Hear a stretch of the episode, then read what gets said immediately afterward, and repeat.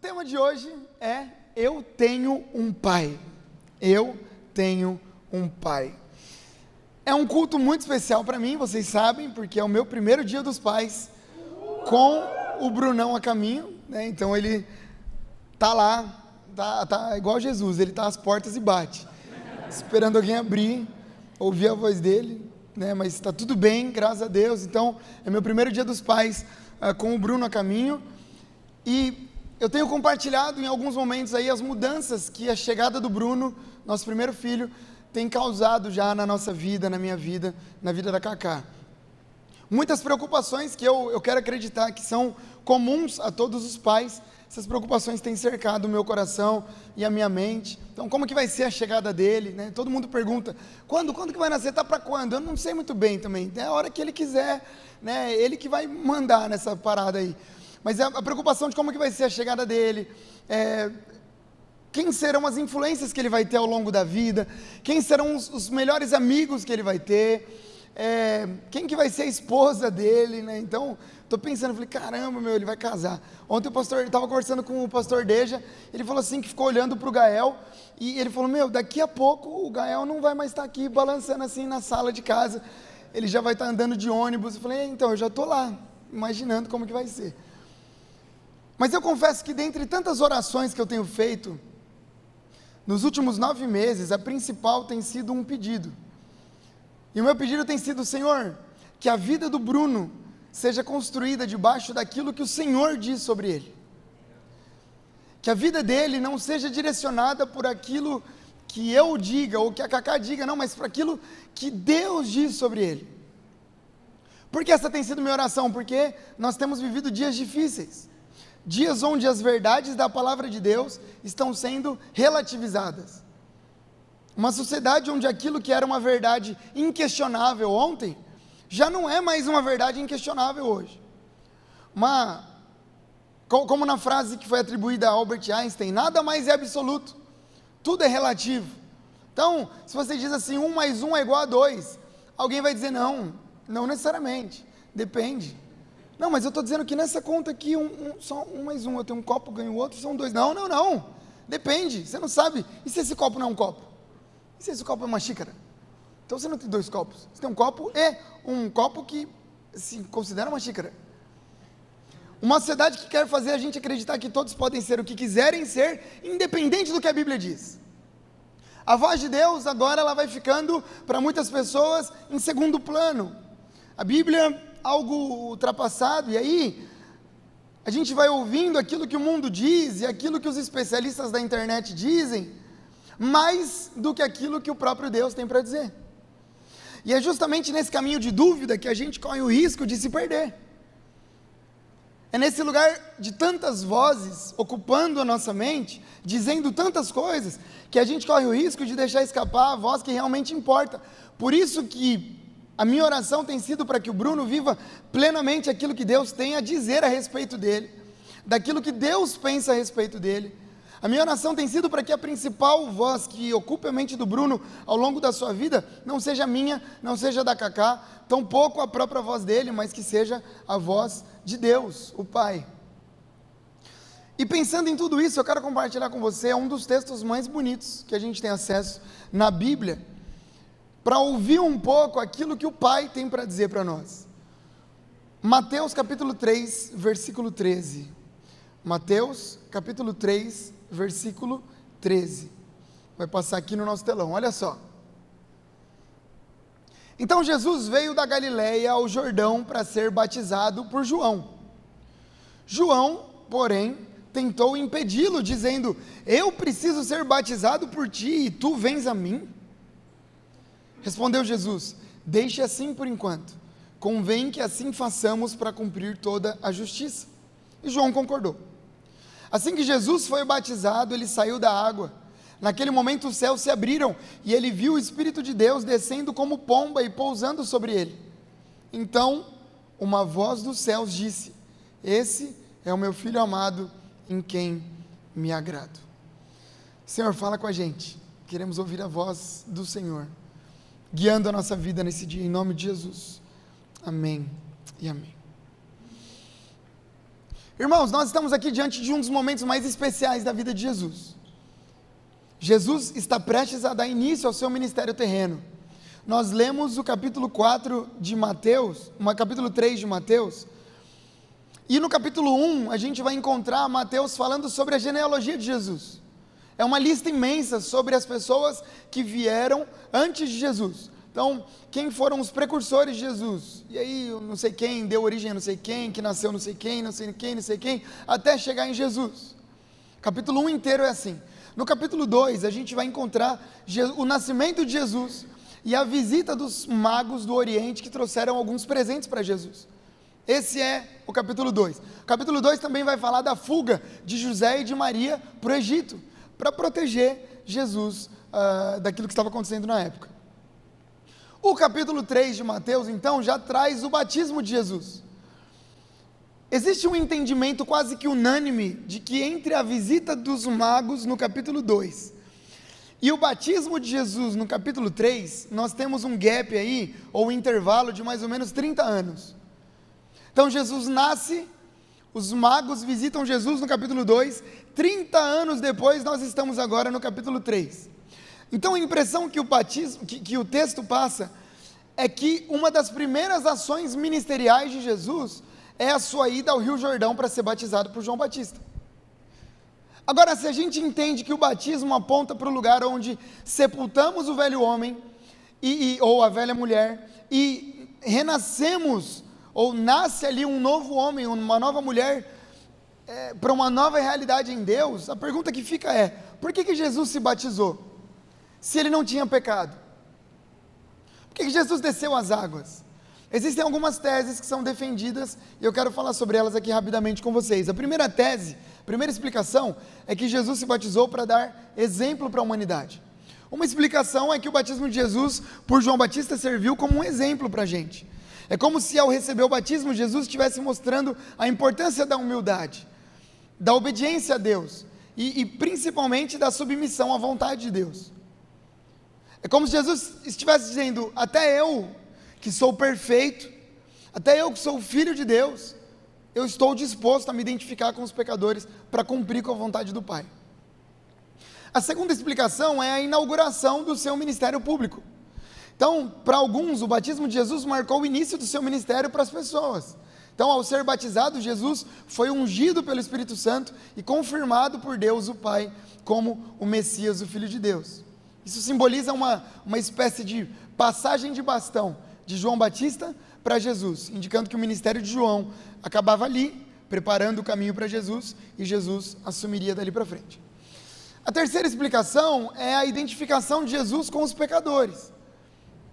O batismo de Jesus também é visto como um ato de identificação com os pecadores que ele veio salvar. É como se, ao ser batizado, Jesus estivesse mostrando solidariedade com a humanidade, caída e pecadora, simbolizando que ele estava disposto a se unir aos pecadores não para pecar, mas para trazer salvação e redenção.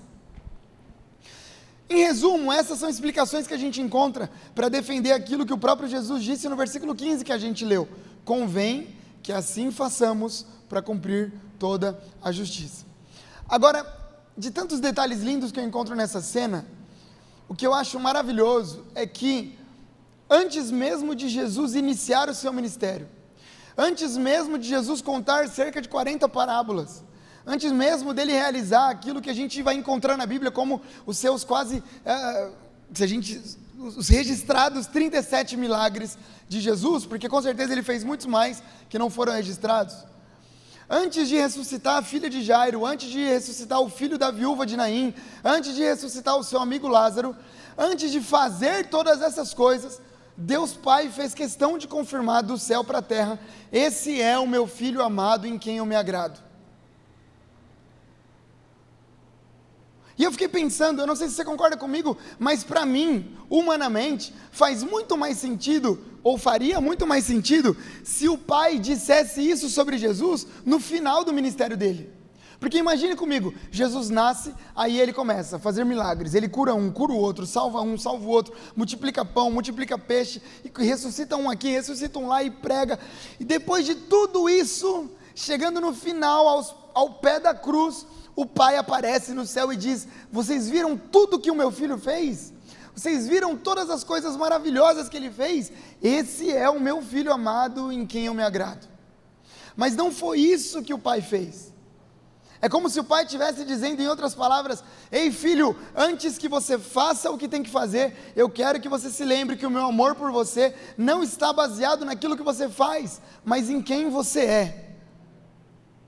Eu confesso que isso tocou muito profundo no meu coração, porque num modelo que a gente vive, um modelo meritocrático como o nosso, essa é uma verdade que não pode ser esquecida. Nós vivemos uma sociedade onde a gente vale aquilo que a gente faz. Quando a gente não faz, a gente não vale mais. Nós valemos para as pessoas aquilo que fazemos para as pessoas. Onde o amor e o respeito são conquistados por nossas ações.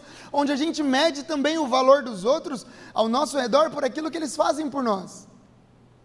Irmãos, eu, eu poderia, eu não consigo contar nos dedos, nem da mão nem do pé, a quantidade de voluntários que nós recebemos aqui na nossa igreja, que vieram de outras comunidades e disseram assim, pastor, no dia que eu não fiz, eu fui chutado. No dia que eu não tinha mais nada para oferecer, acabou. Por quê? Porque eu valia até o momento em que eu fazia. Por isso que uma frase que eu tenho, muitos dos nossos voluntários já ouviram isso de mim e vão continuar ouvindo até o final da vida, é que nós não somos importantes por aquilo que fazemos, nós somos importantes. Simples assim. Fazendo ou não fazendo, somos importantes para Jesus.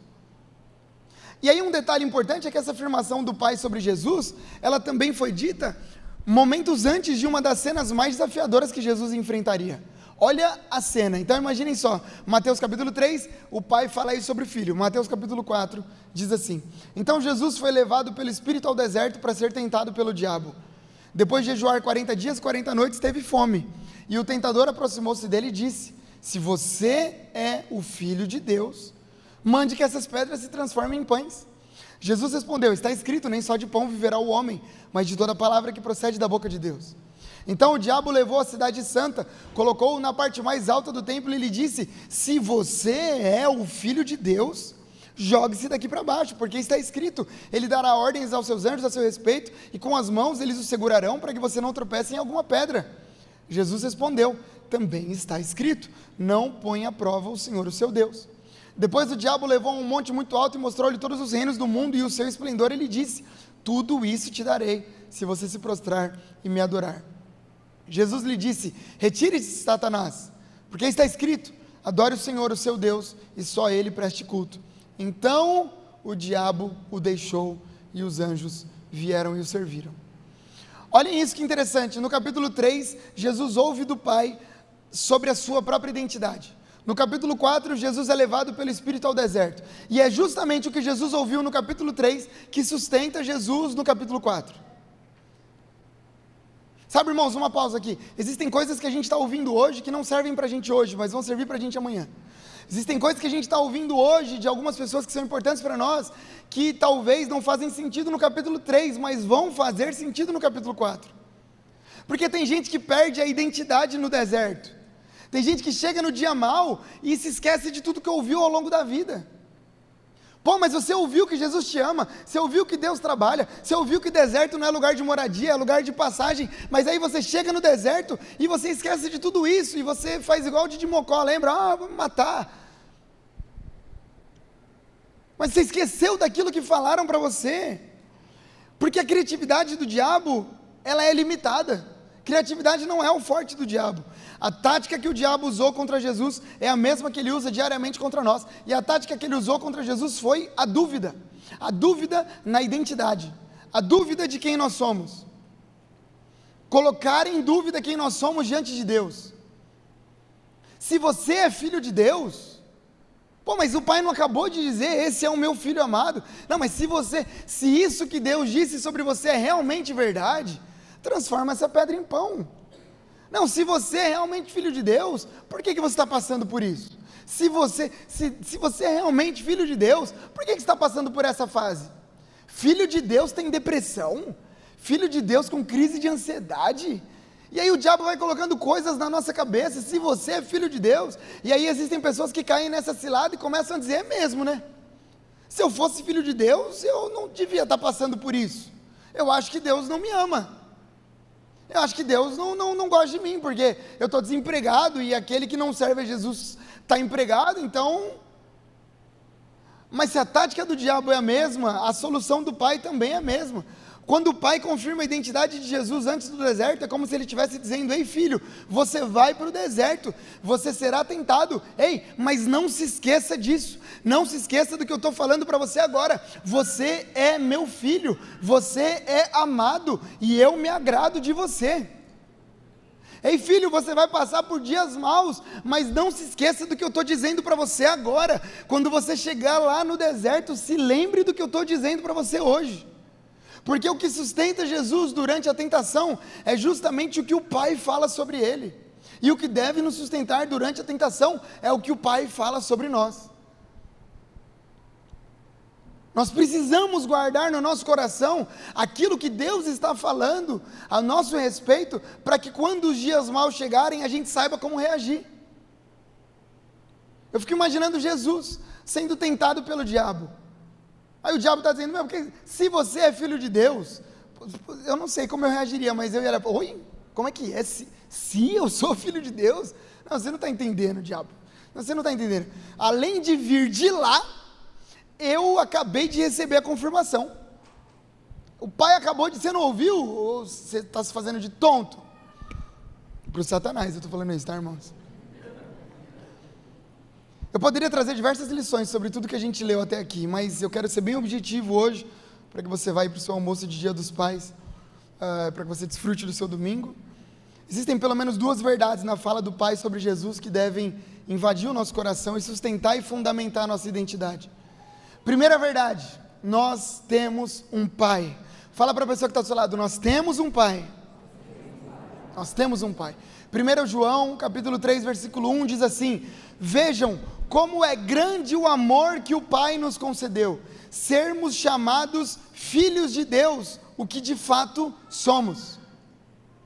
Paulo também vem dizer em Gálatas capítulo 4, versículo 4 e 5, mas quando chegou a plenitude do tempo, Deus enviou o seu filho, nascido de mulher, nascido debaixo da lei, a fim de redimir os que estavam sob a lei, para que recebêssemos a adoção de filhos.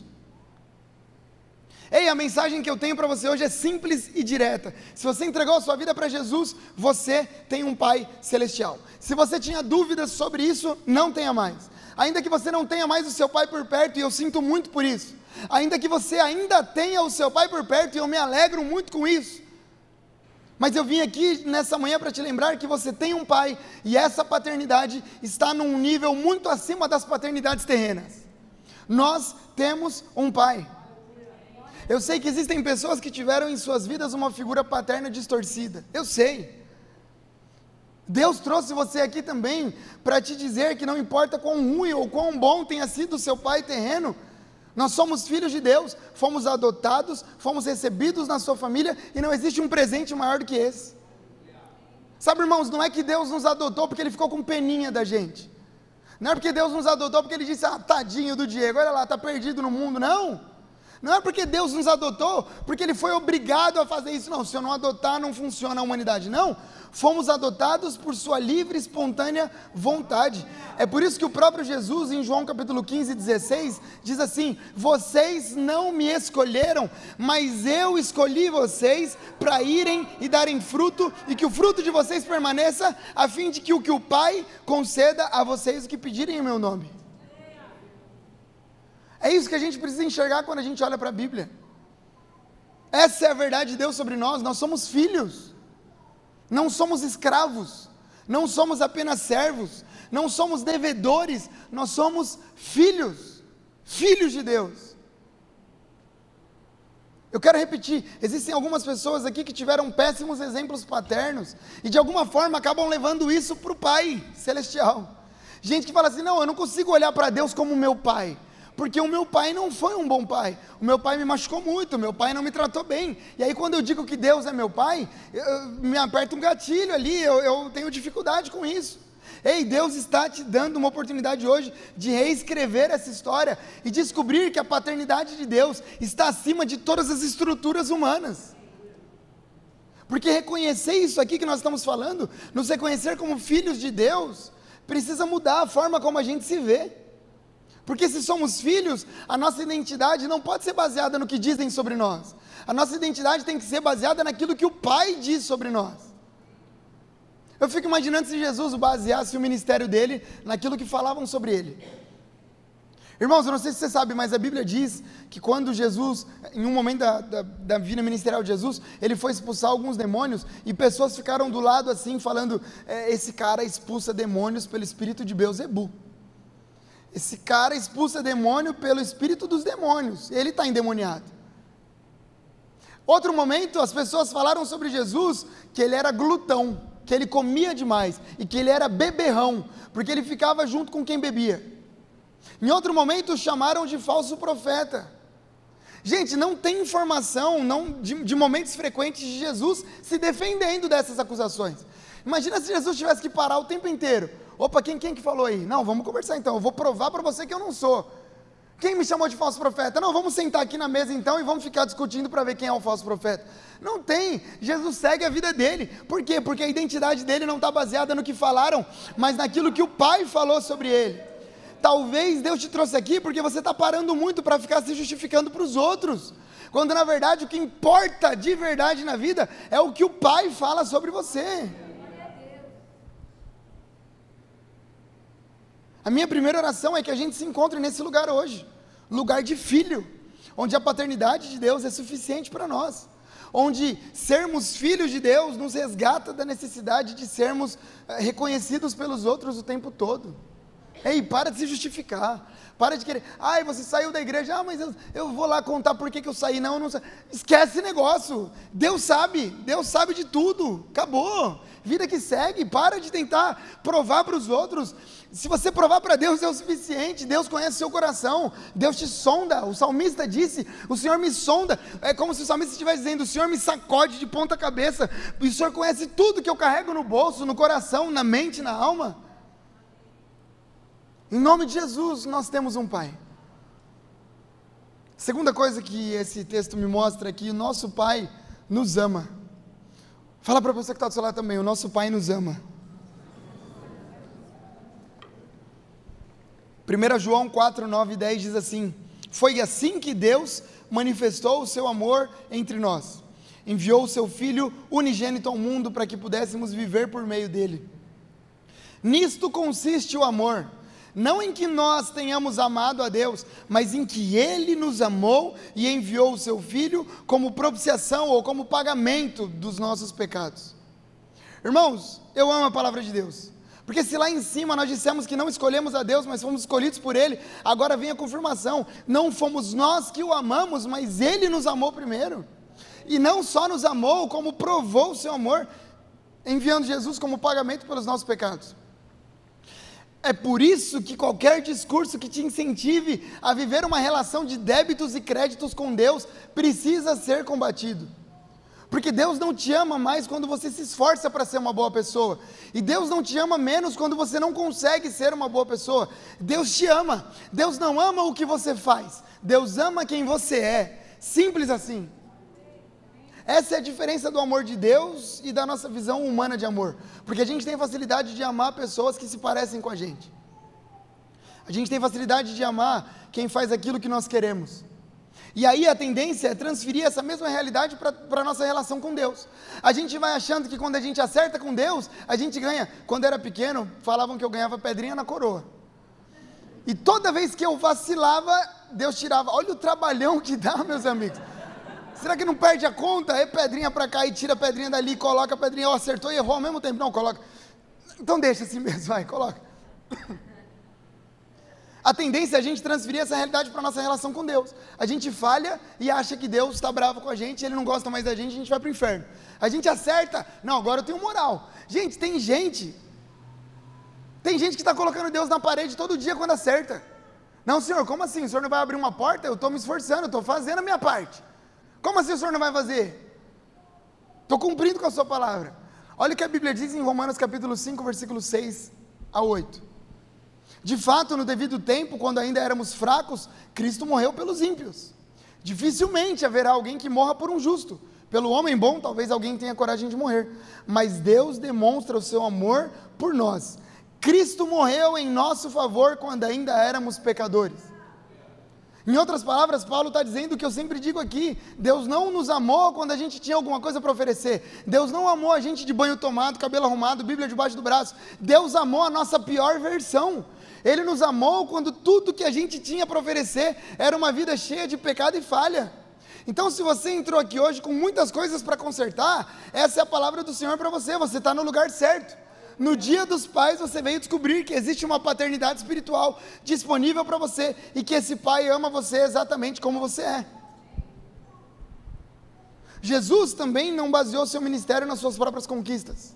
Sabe, irmãos, a nossa identidade também não pode estar baseada nas nossas próprias conquistas. Tem gente que é tão bom, como eu acabei de dizer, que está o tempo inteiro colocando Deus na parede por suas boas obras. Tem gente que oferta e já vai para a parte de Deus e fala assim: Ei, Senhor, eu fiz, hein? Agora é sua vez. Sua vez. Sabe? Jesus curou, transformou, salvou, mas a gente não vê em nenhum momento Jesus batendo no peito para dizer assim: Ei, pai, o senhor está vendo, né? Eu estou fazendo o que o senhor mandou fazer. O senhor está vendo, né? Eu curei, salvei, estou libertando. Não. Em todo tempo, Jesus fez questão de reconhecer que tudo que ele fazia era para a glória do Pai. Por isso que eu vim aqui para te dizer que existem muito mais, existe muito mais em você do que as suas conquistas. Você é muito mais do que aquilo que você faz de bom. Porque a sua, se a sua identidade for determinada por aquilo que você faz de bom, no dia que você não fizer algo de bom, você vai ser um fracasso. Eu vou repetir: se a sua identidade for determinada por aquilo que você faz de bom, no dia que você não fizer nada de bom, você vai ser um fracasso. Foi isso que o Paulo compreendeu. E hoje eu trouxe um monte de texto bíblico, eu fiquei feliz quando eu vi. A, a multimídia também ficou feliz. Filipenses 3, 7 e 8. Mas o que para mim era lucro, passei a considerar como perda por causa de Cristo. Mais do que isso, eu considero tudo como perda comparado com a suprema grandeza do conhecimento de Cristo Jesus, meu Senhor, por quem perdi todas as coisas. Olha o que Paulo fala, irmãos, palavra feia. Eu as considero como esterco para poder ganhar a Cristo. Esterco é cocô. Cocô, pastora Evelyn, eu vou falar o quê? Esterco. Paulo está tá explicando aqui para nós que antes dele conhecer a Cristo, ele tinha uma boa reputação religiosa, ele tinha uma vida espiritual invejável, ele era respeitado como fariseu, ele observava rigorosamente as leis mas depois de conhecer Jesus, ele percebeu que todas essas realizações e conquistas não tinham valor em comparação com um relacionamento íntimo com Jesus. Aí que ele diz que as suas boas obras, o seu conhecimento intelectual, a sua reputação, tudo isso era como esterco. Para dizer em outras palavras, Paulo está dizendo: eu pensava que a minha identidade seria carimbada pelos meus méritos. Mas não, o amor de Deus, ei, guarde isso, o amor de Deus não é algo que a gente consiga merecer.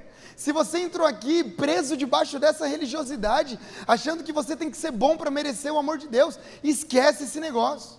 Deus está nos convidando a entrar nesse lugar, não de merecimento, mas de graça, porque a graça que nos salva é a graça que nos transforma, é a graça que nos muda. Eu vim aqui para dizer para nós que não é aquilo, não é, não é que só a gente tem um pai. A gente tem um pai e esse pai nos ama. Ama não só o que a gente faz, mas ama quem a gente é. Essa é a minha segunda oração para hoje. Que a gente seja inundado por esse amor. Que esse amor preencha as lacunas do nosso coração. Porque talvez você não seja tão amado por pessoas que são importantes para você, mas você é amado pelo Pai.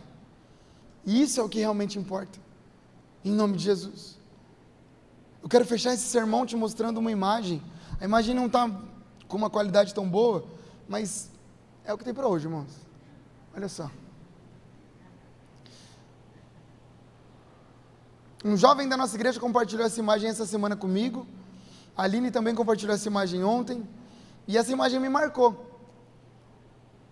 Porque para mim, olhando esse sermão, é como se muitas vezes o cavalo fôssemos nós. E a cadeira são as mentiras que o diabo coloca na nossa mente. Se você é filho de Deus, por que, você está desempregado? Se você é filho de Deus, por que, seu casamento está assim? Se você é filho de Deus, por que você não consegue vencer esse pecado? Se você é filho de Deus, se você é filho de Deus, se você é filho de Deus, e a gente vai deixando isso entrar no nosso ouvido, isso vai entrando no nosso coração, e a gente vai ficando preso a uma cadeira de plástico das mentiras que o diabo conta sobre nós. Se você é amado por Deus, Ele daria para você o que você pede. Se você fosse amado por Deus, isso não aconteceria com você. Se você fosse amado, Ele resolveria os seus problemas. Ei, é dia de nós vencermos isso como Jesus venceu vencermos as dúvidas, porque muitas vezes a gente está preso a coisas que são muito pequenas. Diego, mas o que o diabo falou para Jesus era verdade. Jesus tinha poder para transformar pedra em pão. Então a gente retorna para o diabo com verdades evoluídas outras verdades. O diabo diz: Ei, se você fosse, você não estaria passando por isso. Nada a ver, diabo, esquece esse negócio. Eu sou, não é se eu fosse. Eu sou filho de Deus e Deus faz comigo o que ele achar melhor, porque ele é soberano sobre a minha vida. Quer ele me dê, quer ele me tire, louvado seja o nome do Senhor. É dia de nós vencermos as verdades que o diabo, as mentiras que o diabo coloca com as verdades que nós ouvimos hoje.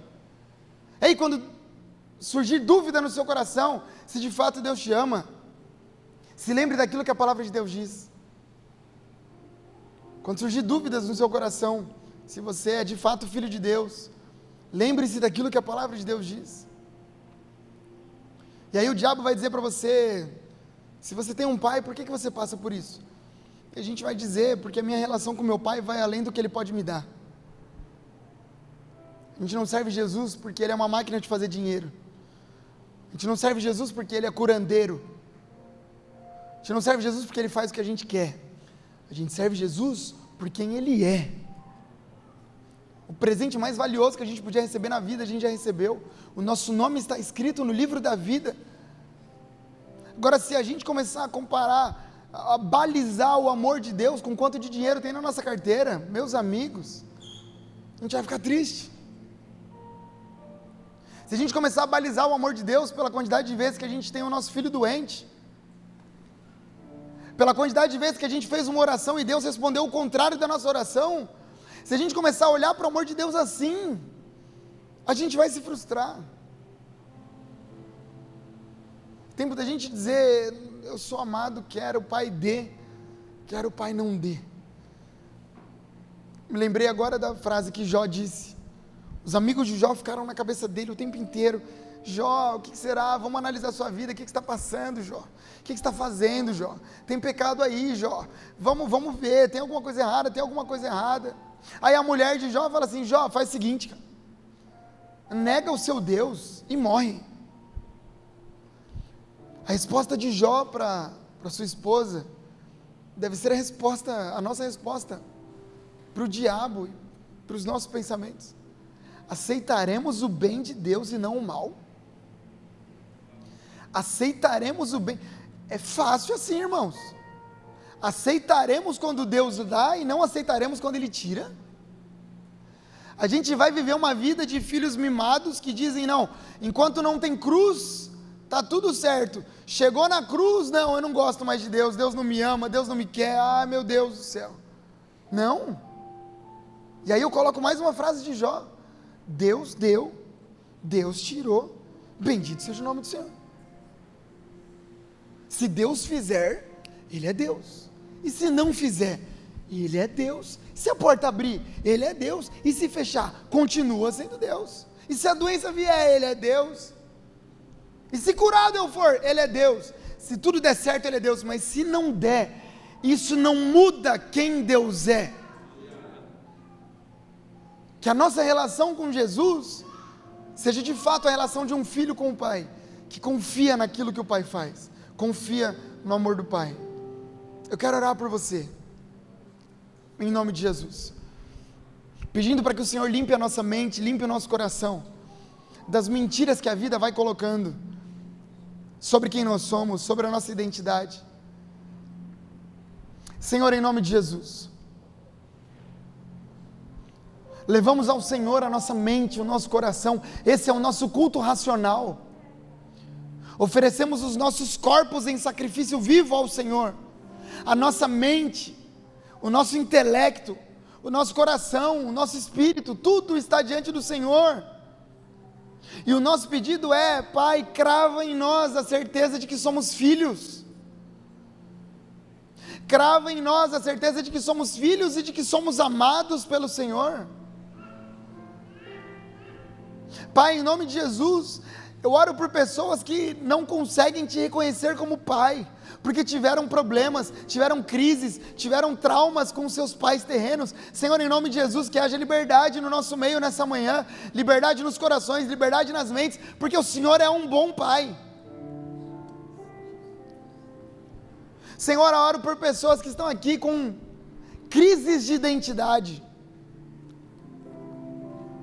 Gente que não sabe para que existe gente que acha que nasceu na época errada, no corpo errado, na hora errada, na família errada, está na igreja errada. Senhor, em nome de Jesus, que a nossa identidade seja firmada no Senhor, como filhos amados do Pai. Talvez, ó Deus, não sejamos amados porque é importante para nós, mas somos amados pelo Senhor Senhor, que esse amor sustente a nossa vida, que esse amor preencha as lacunas do nosso coração, que esse amor molde o nosso caráter, molde as nossas decisões. Pai, aqueles que não se sentiam mais amados, que voltem a se sentir nesse dia, em nome de Jesus. Que uma onda do amor do Senhor se derrame sobre a nossa igreja nessa manhã, Pai. Espírito Santo de Deus, aquece os corações que estão gelados. Espírito Santo de Deus, vem com a tua presença sobre nós. E que essa verdade, Senhor, não seja esquecida quando sairmos dessa igreja em nome de Jesus. Somos filhos e somos amados. Em nome de Jesus. Amém.